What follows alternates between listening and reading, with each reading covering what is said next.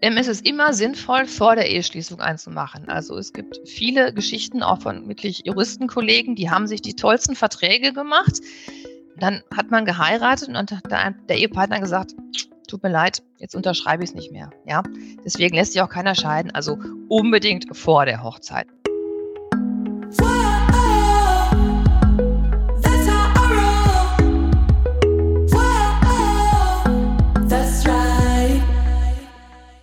Salut, ihr Money Pennies, herzlich willkommen zu diesem zweiten Teil des Money Talks aus Mai zum Thema Ehevertrag. Ich hatte jetzt schon ein paar Mal gesagt, es ist der letzte Money Talk erstmal vor meiner Babypause Elternzeit. Heißt auch, das hier ist der letzte Fastlane-Aufruf vorerst im Podcast. Also das heißt, wenn ihr noch schnell ins Mentoring wollt, um mich da noch mitzuerleben vor meiner Babypause, die jetzt ehrlicherweise in ein paar Wochen dann auch ansteht, dann meldet euch super gerne bei mir, schreibt mir auf Instagram, wenn ihr schon auf der Warteliste steht, alle Infos auf der Website durchgelesen habt und die Anforderungen erfüllt. Genau, dann schreibt mir einfach, dann schauen wir, dass wir euch da kurzfristig noch fix reinbekommen ins Mentoring. Und jetzt in dieser Podcast-Folge, wie gesagt, ähm, haben wir eure Fragen beantwortet zum Thema Ehevertrag. Beispielsweise, kann ich den Ehevertrag jederzeit ändern? Kann man den Vertrag auch noch nach der Eheschließung machen? Ist es empfehlenswert, wenn sich jeder einen eigenen Anwalt, Anwältin nimmt. Lohnt sich das überhaupt, wenn beide gleich verdienen, gleich viel Vermögen in die Ehe reinbringen? Was passiert eigentlich bei einer Scheidung, wenn man keinen Ehevertrag hat? Äh, sollte man eine Gütertrennung machen? Ja, nein. Was sind so die wichtigsten Klauseln zum Schutz von Kindern? Gibt es noch eine Alternative für unverheiratete Paare? Wie stelle ich sicher, dass meine Altersvorsorge auch im Fall einer Scheidung bei mir bleibt? Ach, was mache ich eigentlich, wenn ich zu spät gemerkt habe oder erst jetzt merke, dass der Ehevertrag, den ich da unterschrieben habe, eigentlich nicht, also nicht gut für mich ist. Ganz viele spannende und sehr, sehr wichtige Themen. Also ich kann euch das echt nochmal ans Herz legen, sowohl Teil 1 als auch Teil 2. Absolute Pflichtlektüre in Anführungsstrichen. Genau, also jetzt viel Spaß mit der Folge und wer noch ins Mentoring will vor meiner Babypause, schreibt mir auf Instagram und dann freue ich mich auf euch. Alles klar, viel Spaß. Okay, ich fasse nochmal deine sieben Tipps zusammen und dann können wir nochmal in die richtige Fragerunde einsteigen. Wenn ihr Fragen habt da draußen, YouTube, Facebook, Instagram, ballert die gerne schon mal hier rein. Genau, deine sieben äh, Tipps, liebe Anna, waren erstens, erkenne dich selbst. Ja, was ist so dein, dein Lebensziel? Wo möchtest du hin? Was ist dir wichtig? Das, also Selbstreflexion, dir das einmal zu überlegen als Vorbereitung. Dann Tipp Nummer zwei, dich als Individuum zu begreifen und nicht dieses Jahr, wir brauchen Ehevertrag und wir wollen dies und wir wollen das, sondern da geht es darum, deine Rechte dann auch durchzukriegen und deine Interessen zu bestimmen. Was möchtest du also, was möchtest du schützen durch diesen Vertrag? Nicht wir, sondern du und der andere macht ja genau das Gleiche. Ja, also alles komplett fair. Dann auf solche Sachen ähm, achten, wenn irgendwas mit Verzicht von Unterhalt, Zugewinn, Rente, äh, wenn diese Stichworte im Zusammenhang mit Verzicht da irgendwo stehen, da große Ohren bekommen und zumindest darauf achten, dass es dann, wenn es vielleicht sogar Sinn ergibt, ähm, ja, eine Alternative gibt, dass ihr trotzdem abgesichert seid. Versorgungsausgleich, ja, wollen wir haben, dann, also darauf zu achten, dass das mit, mit drin steht und auch nicht ausgeschlossen ist. Dann Tipp Nummer fünf war zu wissen, dass nach der Scheidung nicht Schluss ist mit dem Unterhalt, mit der Unterhaltszahlung. Das heißt, das dürft ihr dann weiterhin einfordern, steht euch weiterhin zu unter gewissen Voraussetzungen. Dann Nummer sechs, äh, zusammen erspart, es sollte im Fall der Scheidung auch beiden zugutekommen. Logisch irgendwie. Und äh, Tipp Nummer sieben, mit einem eigenen Anwalt, einer eigenen Anwältin von einer eigenen Person, die nur für dich zuständig ist, die nur dich berät, beraten lassen und nicht so ein Mischmasch, ja, wir haben einen Anwalt oder äh, das ist der unser gemeinsamer Notar, der uns beide berät. Da sind wir wieder beim Individuum, ja, es geht auch einfach um dich und da hast du definitiv den Anspruch und auch das Recht, dir da jemanden zur Seite zu stellen, der deine Interessen bestmöglich ja, vertritt und dich da berät. Und die andere Seite macht es ja genauso.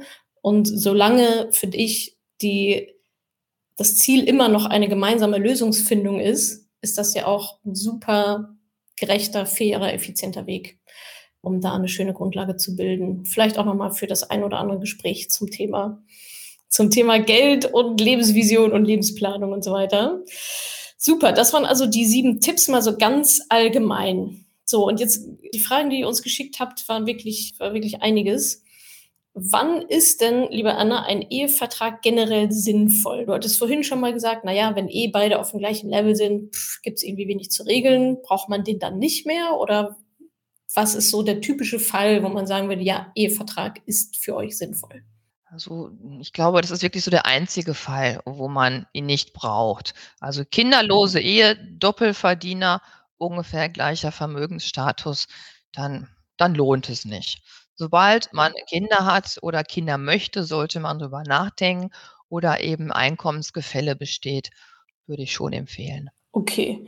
Und das heißt, wenn wir jetzt auf einem Level sind und wir haben keinen Ehevertrag und wir lassen uns scheiden, was passiert dann? Wird dann einfach alles durch, durch zwei geteilt? Ja, alles wird durch zwei geteilt. Ihr habt ungefähr dann gleich viel Rente, also da wird nicht viel hin und her geschoben. Ja, wenn ihr beide sparsam wart und nicht der eine Ehegatte alles, ähm, ausgegeben hat und der andere alles gespart hat, passiert auch beim Zugewinn relativ wenig. Da muss man auch gucken, Auch wie Thema. bin ich? Wie ist mein Partner? Ja, also, ähm, Augen auf bei der Partnerwahl wieder. Ja, dann braucht man es einfach auch nicht. Okay, kann man sich das auch sparen. Sehr gut. Was für Inhalte in den Ehevertrag gehören, haben wir, glaube ich, ungefähr besprochen. Die ganzen, also Unterhalt, Zugewinn, Rente und so weiter. Und eben alles, was ihr drin haben wollt, richtig? Also Kinder, Hund, Alles, was man drin haben will, aber so für Teilzeitfrauen mit Kindern ist ein Ehevertrag eher dann gefährlich. Also, wenn das einen Sinn kommt, einen zu machen, die sollten wirklich dann ganz sensibel werden. Warum? Weil da ist das Gesetz da ist das Gesetz eben die gerechtere Variante, wenn man nichts regelt, ja, dann kriegt man von allem eben die Hälfte ab, also die halbe Rente, den halben Zugewinn und eben die Unterhaltstatbestände, wenn man auf Kinder aufpasst. Das geht dann automatisch und wenn da das Angebot eines Ehevertrags kommt, dann wirklich gut prüfen, was da warum das gemacht werden soll und ob es nicht dann darum geht, an dieser Teilhabe euch auch noch zu benachteiligen. Aha, okay. Das ist noch mal 'n guter Hinweis. Das heißt, wenn diese Kriterien, die du gerade genannt hast, zutreffen und dann kommt einer um die Ecke mit Ehevertrag, ist es vielleicht könnte es nachteilig für mich ausgehen, weil ich da ohne Ehevertrag besser aufgehoben wäre, weil dann einfach weil ich dann am besten versorgt bin. Weil dann das Standardprozedere sozusagen greift, wie es das Gesetz möchte. Okay, perfekt. Kann man den Ehevertrag jederzeit ändern? Ist eine Frage von zu Hause mal 2 auf Instagram. Ja, kann man schon. Es ist immer sinnvoll, vor der Eheschließung einen zu machen. Also, es gibt viele Geschichten auch von wirklich Juristenkollegen, die haben sich die tollsten Verträge gemacht. Dann hat man geheiratet und dann hat der Ehepartner gesagt: „Tut mir leid, jetzt unterschreibe ich's nicht mehr“, ja? Deswegen lässt sich auch keiner scheiden, also unbedingt vor der Hochzeit. Nachher kann man immer einen machen, aber da muss der andere wollen. Wenn man nach der Eheschließung das Bedürfnis nach einem Ehevertrag hat, läuft's grade meistens nicht mehr so romantisch, sonst hätte man die Idee meistens nicht. Und dann ist halt die Zustimmung des anderen doch schwieriger zu bekommen als vorher. Okay, aber es ist möglich. Okay. Genau. Und wenn man so 'ne Krise hat, man kann auch so 'ne ganz schicke Scheidungsfolgenvereinbarung machen. Also, bei uns beiden, Natascha, läuft es grade nicht so gut und wir sind beide irgendwie grumpy und unglücklich. Dann können wir sagen: „Wir wissen nicht, ob wir zusammenbleiben, aber für den Fall, dass wir uns irgendwann mal scheiden lassen wollen, regeln wir heute schon A, B und C.“ Ja? Das ist also auch 'ne gute Sache und spart einem hinterher sch schäbige Verfahren und viel Geld und fiese Gerichtskosten. Also, das geht auch. Das ist dann so 'ne andere Variante von Ehevertrag später. Okay, interessant. Und das heißt, das kann man auch noch nachträglich dann machen. Ist natürlich auch interessant, das Gespräch dann zu führen, ne? Ja, ja, aber das klappt immer wieder. Oder man erweitert so 'n Vertrag. Also, manchmal kommen auch Frauen, die merken: „Oh Scheiße, ich habe da Mist unterschrieben.“ Und dann kann man durchaus nachverhandeln und zum Beispiel einige Passagen dann noch aufheben. Nur das ist halt sehr, sehr mühsam und ja, das ist dann schon einfacher, wenn man's vorher hat.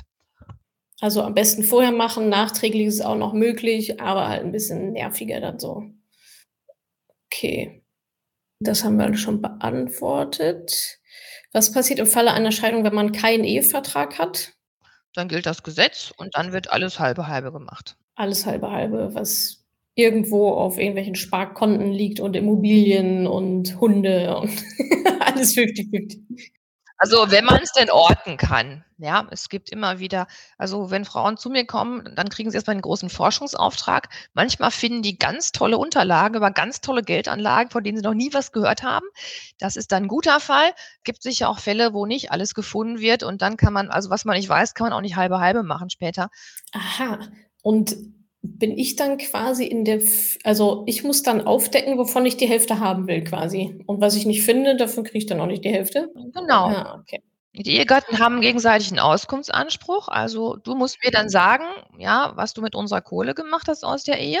Und du kannst mir 5 Sachen sagen. Und wenn ich die anderen 5 nicht kenne, ja, dann komme ich auch nicht auf die Idee, dass es nicht vollständig ist. Ja, dann gibt's halt irgendwie die Konten im Ausland oder irgendwie Geldanlage in der Schweiz oder so. Das ist dann blöd. Ja, ja. Okay. Hier ist noch mal, äh, eine Frage von Sushi Sister Sushi Sister, sorry. Haben wir, glaube ich, so halb beantwortet, aber vielleicht noch mal einmal, äh, kurz und knackig. Sollte Frau Unterhalt für sich und die Kinder im Falle einer Trennung in den Ehevertrag aufnehmen? Ja, für die Kinder ist es kein Problem. Kinder kriegen immer zuerst. Ja, also grade minderjährigen Kinder. Also das das Kinder ist völlig unproblematisch, kann man rein titulieren, ist sehr sorgs äh, fältig aber Kinder sind kein Problem. Für sich selber finde ich gut. Ja, vor allen Dingen kann man auch die Höhe des Unterhaltes jetzt schon bestimmen. Also, jetzt hat man sich noch lieb, dann ist der andere vielleicht schon etwas großzügiger. Bisschen spendabler. Ja, ja, also, ne, du hast Ja. 'n Mann, der hat 'n Einkommen von 20.000. Man kann reinschreiben, dass die Frau dann 5.000 im Monat kriegt oder man kann auch reinschreiben, dass sie 2 im Monat kriegt. Also, da ist halt der Gestaltungsmöglichkeit keine Grenze gesetzt. Und das ist halt 'ne Chance, die kann man ge gemeinsam wahrnehmen. Also, ich kenne auch Männer, die sagen: „Hm, ja, ich verdiene unfassbar viel, aber ich möchte, dass die Frau irgendwie nur 1.500 kriegt.“ Dann finde ich die immer gleich spontan etwas blöder, die Männer. Aber, äh, ja, das ist dann weniger, als sie nach dem Gesetz kriegen würden. Auch das kann man Ah. machen. Oh, und da ist es wieder so wichtig, 'ne eigene Beratung zu haben, ne? Jemanden zu haben, der genau den Satz, den jetzt du jetzt grade gesagt hast, auch sagt: „Das ist weniger, als du nach dem Gesetz kriegen würdest.“ Das weiß ja keiner.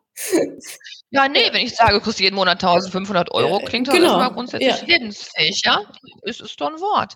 Aber eben, wenn man's Genau. also, ne Das heißt, da würde man sich durch so eine Klausel im Ehevertrag sogar noch schlechter Ja. stellen, als wenn man gar keinen Ja. hätte wahrscheinlich, zumindest in der Dimension. Also, der BGH hat jetzt klargestellt, dass bis wenn das Eheeinkommen 11.500 € netto bede beträgt im Monat, dann kann man, ohne groß darzulegen, wofür man's ausgegeben hat kann man 4.950 € kriegen. Einfach über die. Quote. Einfach nur sagen: „Ich bin die Frau von dem und der muss mir das jetzt zahlen, weil der hat 11,5 netto.“ Ja? Und dann sich mit 1,5 zu bescheiden, ist halt auch ja, kann man machen, muss man aber nicht. Genau, sollte man noch mal überdenken, ob das 'ne gute Entscheidung ist. Thema Rente noch mal von Steffi. Schreibe ich einen Rentenanspruch mit rein, wenn ich wegen der Kinder Teilzeit arbeite? Ne, das ist ja nach dem Gesetz schon so, dass der Versorgungsausgleich durchgeführt wird, es sei denn, man schließt ihn aus. Also, schreibst du nichts rein, dann kriegst du die Hälfte der Rente aus der Ehezeit ab. Okay, es sei denn, man möchte was anderes.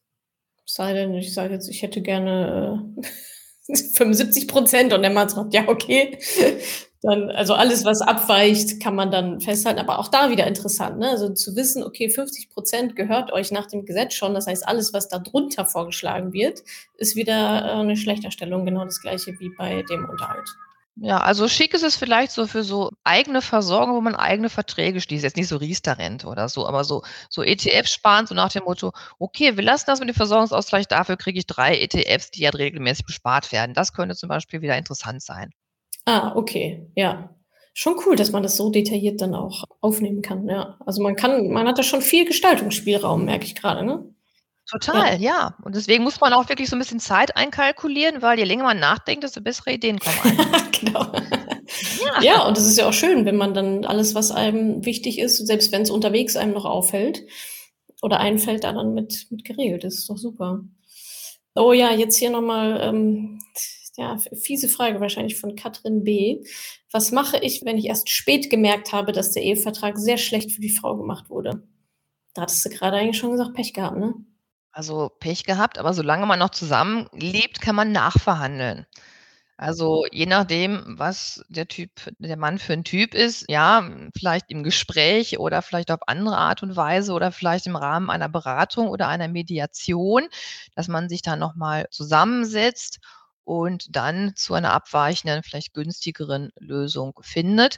Das Argument manchmal, was man bemüht, ist auch einfach, ja, die Wahrheit ist immer die beste Lüge. Dann sagt sagt ein Ehegatte: „Ich fühle mich so nicht ernst genommen, ich fühle mich total verarscht durch diesen Vertrag, ich habe das nicht ver bestanden. Ja, wenn du mich jetzt so wertschätzt, wie du sagst, dann bitte lass uns jetzt eine Lösung finden, mit der wir beide leben können.“ Und das klappt auch durchaus. Ja, und wenn nicht, dann hat man, wie gesagt, wahrscheinlich noch mal 'n anderes Thema. Also, wenn da wirklich eine Partei sagt so: „Nö, pff, ist mir egal, war genauso gewollt“, dann hat man noch mal anderen Gesprächsbedarf. Okay. Ja, ist 'ne andere Art von Antwort dann, ne? Dann muss halt jeder auch wieder an sich als Individuum denken und gucken, ob man sich noch länger reinziehen will oder nicht, also. Hier fragt Anja grade: „Worauf sollten 2 finanziell unabhängige Gutverdiener ohne Kinder achten?“ Die haben eigentlich am wenigsten Probleme, nö. Wahrscheinlich erst mal nicht so viel, ne? Das ist ja alles sollen das. Leben genießen, also das reicht Ja, völlig aus. Entspann dich, Anja, alles gut. Also, das ist dieses Thema, wenn's eigentlich eh das ähnliche Niveau ist. Was ist aber fällt mir grade auf also, wir starten auf'm ähnlichen Niveau, sind verheiratet, haben keinen Ehevertrag und dann geht's beim einen durch die Decke oder beim anderen nach unten. Dann wäre vielleicht auch irgendwann noch mal 'n guter Anlass, dann doch noch mal drüber zu sprechen, wenn's sich dann so unterschiedlich entwickelt, auch während der Ehe dann dieses Thema noch mal aufzumachen: „Sollten wir nicht doch 'n Ehevertrag Ja, machen?“ ich sehe grade das Wort Selbstständiger, das passt auch zu dem, was du grade gesagt hast. Ja, 2 normal angestellte Eheleute arbeiten so vor sich hin und plötzlich hat einer irgendwie die wahnsinnige Geschäftsidee. Das hatte ich jetzt, das war auch sehr aufregend. Da hat jemand 'n irrsinniges Computerprogramm geschrieben und hat das für unfassbar viel Geld verkauft und wollte natürlich den Erlös aus diesen Verkäufen, auch die zukünftig dann wahrscheinlich daraus resultieren werden, natürlich für sich behalten, was völlig legitim ist. Also, die haben dann auch wirklich nachträglich 'n Ehevertrag gemacht und das war auch nachvollziehbar, weil das war so atypisch, also hat auch so gar nichts mit dem normalen Job zu tun. Das kann zum einen sein, eben um wieder um die Eigeninteressen, ob es jetzt für Mann oder Frau ist, ist völlig egal, zu schützen. Aber dann gibt's auch die Umgekehrt-Nummer. Ja, die Frau macht ihr Ding oder die Frau ist irgendwie Lehrerin, das hatte ich vor 'n paar Jahren mal.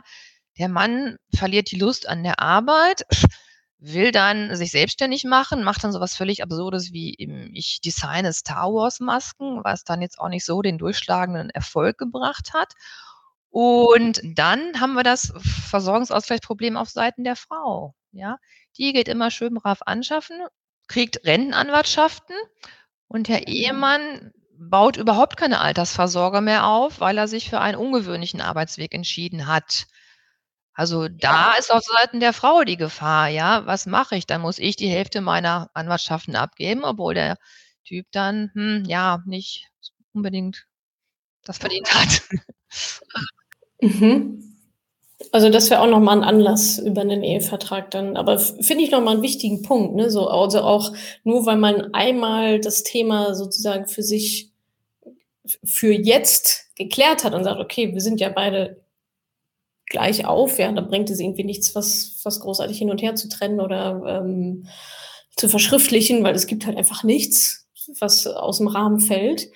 Trotzdem aber immer mal wieder so vielleicht in 'ner neuen Lebensphase oder wenn sich große Dinge ändern, so ist es beim bei den Finanzen ja auch mit der Risikobereitschaft, ja, das Leben entwickelt sich ja weiter. Da dann auch dran zu denken: „Ah, okay, vielleicht wäre jetzt“ also, ich höre so raus, immer wenn sich so 'n Ungleichgewicht in welche Richtung auch immer entwickelt manchmal habe ich dann mehr Interesse an dem Vertrag, manchmal weniger. Äh, aber da ist ja dann auch wieder jeder für sich selber verantwortlich, zu schauen: „Ah, okay, jetzt läuft das grade in 'ne komische Richtung hier, ähm, sollten wir doch noch mal drüber sprechen. Da hat sich was geändert zu vor 10 Jahren, als wir eigentlich dachten, wir bräuchten keinen.“ Also, das sollte so 'n Thema sein, was immer mitläuft. Genau, also, immer 'ne Veränderung sollte 'n Anlass sein, noch mal drüber nachzudenken, ob das so gut ist, wie es aktuell geregelt ist oder eben nicht geregelt ist. Generell sind Ehen mit Selbstständigen schwieriger. Und zwar bergen die Grundsätzlich. Ja, also, Sowieso. rententechnisch meine Vom ich. Nein, nein, nein, nein. Ähm, ja, nicht hier wieder Bashing-Vorwürfe einfangen. Ähm, die s Altersvorsorge bei Selbstständigen läuft manchmal oder oft über Immobilien, ganz klassisch. Oder es gibt so die Variante, die ähm, gerne das Geld ausgeben und nicht so sehr auf Altersvorsorge bedacht sind. Das ist natürlich toll, solange man in der Ehe zusammenlebt und glücklich ist und dann kann man das ganze Geld auf den Kopf hauen und freut sich. Aber wenn die Ehe dann die Brüche runtergeht, ja, dann tut einem das schon leid. Also, obwohl man dann selber das gerne mit ausgegeben hat, möchte man dann auch nicht seine eigenen Anwartschaften teilen. Schwierig. Oder eben halt, also bei so kleineren Unternehmen, da ist mit dem Tag der Trennung schlagartig sind immer alle Aufträge weg. Ach so, da gibt's plötzlich nichts mehr zu holen. Ja. Das ist so. Ja, die haben dann gibt es nichts mehr zu holen. Die haben keine Aufträge. Es läuft total schlecht. Also, es ist auch irgendwie bei den Richtern völlig bekannt. Ja, also die Geschäftsführergehälter werden sofort mindestens halbiert, eher gevittelt. Das ist halt auch doof. Und da, wenn ich so 'n Selbstständigen heiraten möchte, lieber festlegen, bin ich safe, weil die sind einfach flexibler in ihrer Unternehmensgestaltung und in der Gestaltung ihrer Einkünfte. Und allein diese Sache mit der Überprüfung, also erstmal kann man's nicht überprüfen und zum Teil, wenn dann 2 Jahre später die Steuererklärung gemacht wird, ja, kann der mir bis dahin wer weiß was erzählen und dem Gericht auch. Da ist das immer so schwierig nachzuvollziehen und das kann schon sehr lang werden, bis man da sich durchsetzen kann.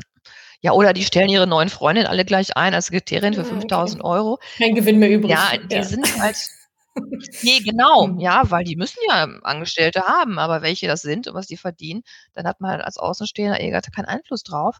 Also, da ist so 'n gewisser Gestaltungsraum.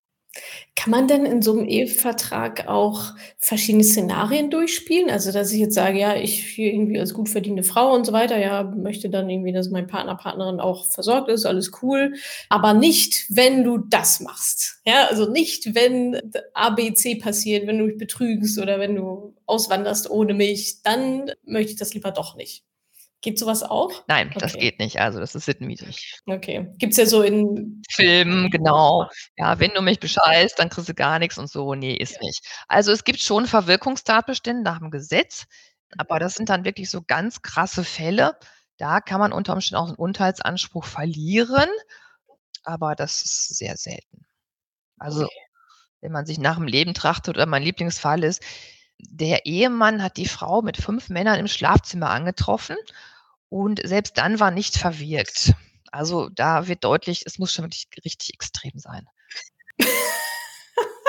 Es muss noch extremer noch werden. extremer, ja. Okay, krass. Aber das heißt, ja, Schafft man meistens nicht. so it is what it is. So, egal, Genau. warum wir uns jetzt trennen, wer da was gemacht hat. Also, fortdauernder Ehebruch ist ist halt auch nach dem Gesetz noch blöd, aber die Regelung, wenn du fremd gehst, kriegst du nichts, ist nicht zulässig.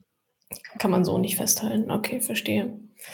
Ähm, hier noch eine Frage von Eva Maria, geht in so eine ähnliche Richtung, wie Frauen sich vielleicht noch mal besser schützen. Wie stelle ich sicher, dass meine angelegte Altersvorsorge, ich denke, da redet sie von Vert also Versicherungen und auch ETFs oder was auch immer, auch im Falle einer Scheidung mir gehört?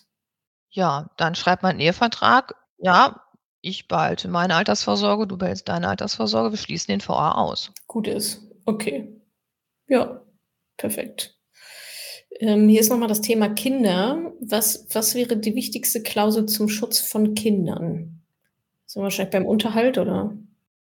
Also, das, was den Leuten wirklich wehtut, ist immer dieser Umgangsstress und Sorgerechtsstress. Also, sobald die sich nicht mehr so mögen, dann wird über die Kinder geregelt, also erzieherisch werden die Kinder eingesetzt.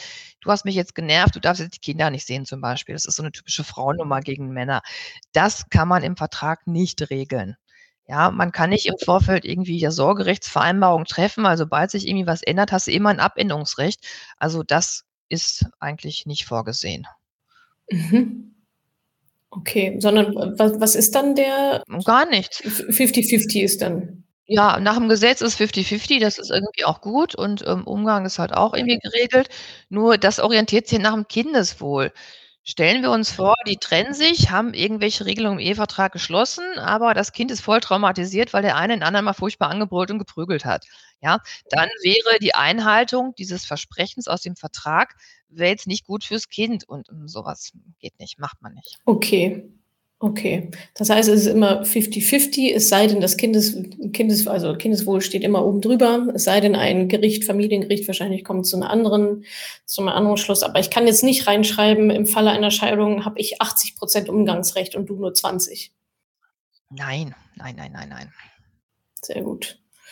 Okay, ja, was haben wir noch für Fragen? Ich gucke gerade noch mal durch haben wir, glaube ich, alles, also alles, was vor der Ehe passiert ist, ja, könnt ihr euch natürlich dann selber sichern, gehört dann erstmal euch.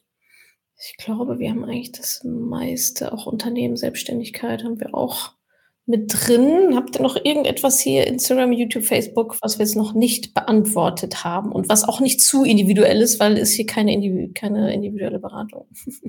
Ja, vielleicht noch Unternehmen. Das ist irgendwie so, da ist am meisten nachzudenken. Ähm, Sie hatten ja gesagt, es kann ja wirklich sinnvoll sein, so 'n Unternehmen aus dem Zugewinn rauszunehmen, einfach weil die Familie dauerhaft ja davon leben muss und leben soll. Da muss man so 'n bisschen gucken. Es gibt so Regelungen, da wird alles ausgehöhlt. Also, es darf nicht drinstehen, dass zum Beispiel alle Erträge aus dem Interne äh, Unternehmen auch rausgenommen sind. Sonst bleibt faktisch nichts übrig. Der Unternehmensinhaber kann ja alles reinvestieren oder Rückstellungen bilden oder irgendwie seine 3 Etagen im Unternehmen mit USM einrichten und sich 27 Luxuswagen als Dienstwagen für die Angestellten dahinstellen. Ja, das ist auch doof. Also, da wirklich ganz genau gucken, dass die Gewinne schon möglicherweise geteilt werden oder anders behandelt werden und nicht automatisch auch raus sind, sonst ist ja alles raus. Wenn die Familie von den Unternehmenseinkünften lebt und das Unternehmen und alles, was da rauskommt, wird nicht geteilt, hat man faktisch wieder nix. Ja, dann ist das einfach nur Augenwischerei, damit halt der andere sich gut fühlt und das unterschreibt, aber faktisch ist da heißt das, du kriegst gar nichts. Also, da kommt's manchmal wirklich auf 2, 3 Wörter an. Also, auch da sich gut beraten lassen und mit offenen Augen durchs Leben gehen. Ja. Stimmt eigentlich, ne? Dann steht da ganz großzügig, ja, ja, das Unternehmen und wird dann geteilt und so, aber alles Cash nicht. dann wäre es ja wahrscheinlich nur, wenn es verkauft wird oder so, ja, oder keine Ahnung, wann dann überhaupt noch irgendwas fließt. Ja, also ich konnte ja. mir jetzt auch gerade keinen Vor Fall vorstellen. Also es ist faktisch raus forever und mit allem drum und dran. Okay. Tipps für besser verdienende Frauen. Ja. Ja. Ähm. Eigentlich das Gleiche, oder? Also, kommt drauf an. Ja, also es gilt alles ja. das Gleiche. Es hängt ganz viel von dem Mann ab. Ähm, da gibt's ja wirklich so viele Varianten, die ich mir selber mal teilweise nicht vorstellen kann. Also eine extrem gut verdienende Frau ist dauerhaft mit einem Kellner verheiratet, der ganz wenig netto verdient, seinen Beruf aber sehr gerne macht, ähm, und hat 2 Kinder. Ja, da natürlich schützen wenn man nicht glücklich ist, frühzeitig handeln, das ist auch immer so 'ne Falle. Je länger man sich das dann reinzieht und unglücklich ist, desto länger ist natürlich auch die Unterhaltspflicht, weil bis zur Scheidung muss auf jeden Fall Unterhalt gezahlt werden. Ach ja, das ist auch so 'ne Sache. Ähm, also, man kann auf Unterhalt bis zur Scheidung nicht verzichten. Das ist komplett ausgeschlossen. Auch beim Notar durch einen Vertrag nicht. Und für gut verdienende Frauen, die ihren Mann loswerden wollen, heißt immer zügig handeln und durchziehen. Aha. Ja, sonst hat man den 1,5, 2 Jahre auf jeden Fall noch an der Hacke und das kann halt unnötig und ärgerlich und teuer werden, wenn man dem halt ganz viel Geld geben muss. Okay, also wenn einmal die Entscheidung gefallen ist, grade gut verdienende Frauen, das ist hier nix mehr, dann auch aus der auch aus finanzieller Hinsicht am besten so schnell wie möglich raus. Und halt natürlich 'n Ehevertrag machen, da sind wir wieder bei den Unterschieden, ne? Einfach vollkommen sauber aufzuschreiben, ist jetzt egal, wer jetzt mehr verdient oder wer weniger verdient. Ne? Also da wirklich zu gucken, was ist meins, was möchte ich schützen, wo kann ich mitgehen, wo nicht, wo ist vielleicht auch meine Grenze. Und genau. Ja, Dokumentieren ist schöne Sache, was du gerade gesagt hast. Man kann auch ganz viele, ähm, Anlagen an Ehevertrag machen. Zum Beispiel kann ja jeder auch aufschreiben, was er in Ehe eingebracht hat. Heute weiß man das noch. Nach 30 Jahren Ehe weiß man das jetzt nicht mehr. Ja, welches Auto hatte ich? Ja, hm, keine Ahnung. Und so hast du's parat. Ich hatte auf dem Konto das und das. Ich hatte irgendwie die Aktien, die waren das und das wert. Kann man schreiben, weiß man dann später, wenn man's braucht, viel einfacher. Oder eben auch so Sachen ich habe 'ne Lampe, die liebe ich sehr. Also, wenn ich mich mal von meinem Mann trennen sollte, ich will unbedingt diese Lampe haben, weil die ist mein ganzes Glück. Auch so was kann man irgendwie auch, ne, vereinbaren. Es geht immer viel. Ja, das ist echt gut zu wissen, finde ich, dass auch solche Sachen, also eigentlich kann ja alles vereinbart werden. Außer vielleicht so zwei, drei Sachen, wie wir gerade hatten, äh, Sorge oder äh, Umgang mit den Kids. Du kriegst, ich kriege 80 Prozent, du kriegst 20, also alles, wo halt noch andere, sag mal, Sachen mit reinspielen, die auch durch, durchaus sinnvoll sind vom, vom Gesetz her. Aber ansonsten kann ich da reinschreiben, ich hätte gerne das Gemälde und den Hund und keine Ahnung was, ja. Ja, weil wenn man sich nicht mehr mag, also ich weiß natürlich, dass du genau das Gemälde magst, ja, und da geht der Fight dann richtig los und da geht der Schmerz auch los. Okay, hier ist noch die Frage, kannst du irgendein Buch vielleicht noch dazu empfehlen oder ähm, hast du noch irgendwelche Ressourcen? Also ich habe drüber nachgedacht, mir ist echt kein Buch eingefallen. Es ist ganz viel, ja, so, so, so Handarbeit erforderlich für so einen guten Vertrag Mhm. und man muss wirklich ganz konkret bei den Menschen gucken. So allgemeine Nummern gibt es irgendwie nicht. Also ich habe keins gefunden. Mhm. Einfach sich eine nette Beratung kaufen und dann mit der das ausklamüsern. Ja. Bei dir zum Beispiel, ja. Wie findet man dich denn eigentlich? Ach so, ja, ich sitze in Hagen, also ähm, es ist verlinkt auf Ja. Instagram. Ja, ihr Ja. könnt auch alle da mein Film, meine Sachen lesen. Da lernt ihr auch wahnsinnig viel, ob ihr wollt oder nicht. Da bin ich immer total schmerzfrei. Ja, absolut. Guck da auf jeden Fall rein. Ja. Das ist super. Und du machst ja auch Mediationen auch, Genau. ne? Glaube ich. Ja. Also Mediatoren, so ein bisschen Vermittlung und so. Genau. Sehr gut. Das heißt, man findet dich hier auf Instagram unter Frau Rechtsanwalt. www.fraurechtsanwalt.de ist ja auch dein Blog.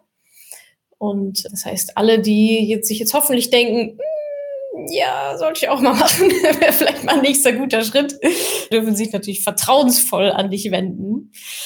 Sehr schön. Genau. Und wir sind auch total seriös. Also so eine ganz normale, seriöse Kanzlei. Das ist einfach nicht so, wie es manchmal rüberkommt. Mit Spaß bei der Sache auch. Ja, ist so cool. Nee, ich finde das toll. Also, dass dass du auch gerade bei Instagram, dass ihr da so frei auch umgeht mit den Tipps und jetzt hier auch hast du ja super viele Sachen auch schon preisgegeben, für die viele andere wahrscheinlich erstmal eine Beratungsstunde ansetzen würden.